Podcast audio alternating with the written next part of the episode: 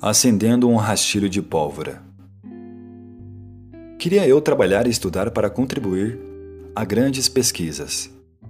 Às vezes, nossos empregos e estudos são apenas para sobrevivermos.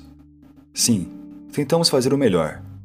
E eles têm sua devida importância em nossas vidas, seja positiva para desenvolvimento pessoal e social, ou negativa quando os excessos de trabalho viram status, como se fosse bonito falar eu não tenho tempo. Como se a importância disso fosse medida pela desorganização pessoal de tempo. Sem contar quando as pessoas se escondem atrás de enormes jornadas, incontáveis horas de estudo sem valor, vários episódios de estresse sem necessidade, apenas para fugir do que realmente importa. Há momentos em que acredito que podemos fazer algo maior. Trabalhar com a mente. Sim, esse poder de raciocinar independente de certo ou errado, mas que tenha como meta o acerto, que nos faz diferente dos outros animais. Pois uma coisa não me aquieta, e eu gostaria de entender melhor sobre o nosso sistema autoimune e as doenças autoimunes. Pensando sobre elas, algo me faz acreditar que a verdadeira cura é o entendimento. Se entendemos o processo em que criamos a doença em nosso corpo físico, talvez curamos a ferida correspondente em nossa alma. Em hipótese, alguma fala em substituição das drogas médicas. Essas são muito necessárias.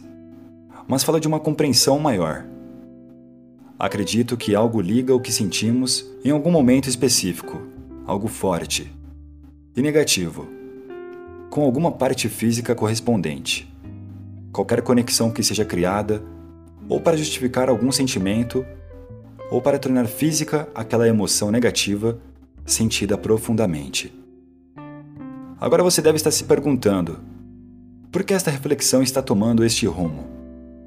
É simples, porque neste momento em que adoecemos, talvez seja um indício que perdemos o equilíbrio. Exato, o equilíbrio. Pode ser para justificar que uma situação em específico que você não tolera ou não tolerou.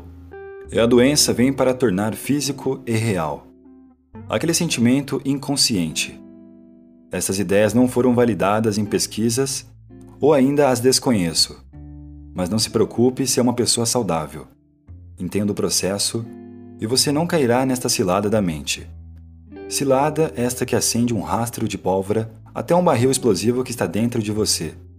E caso tenha alguma doença, Tente refletir para ver se isso tem algum sentido em sua vida.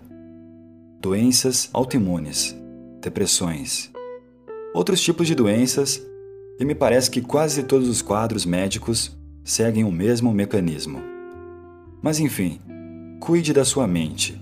Isso pode evitar um boom.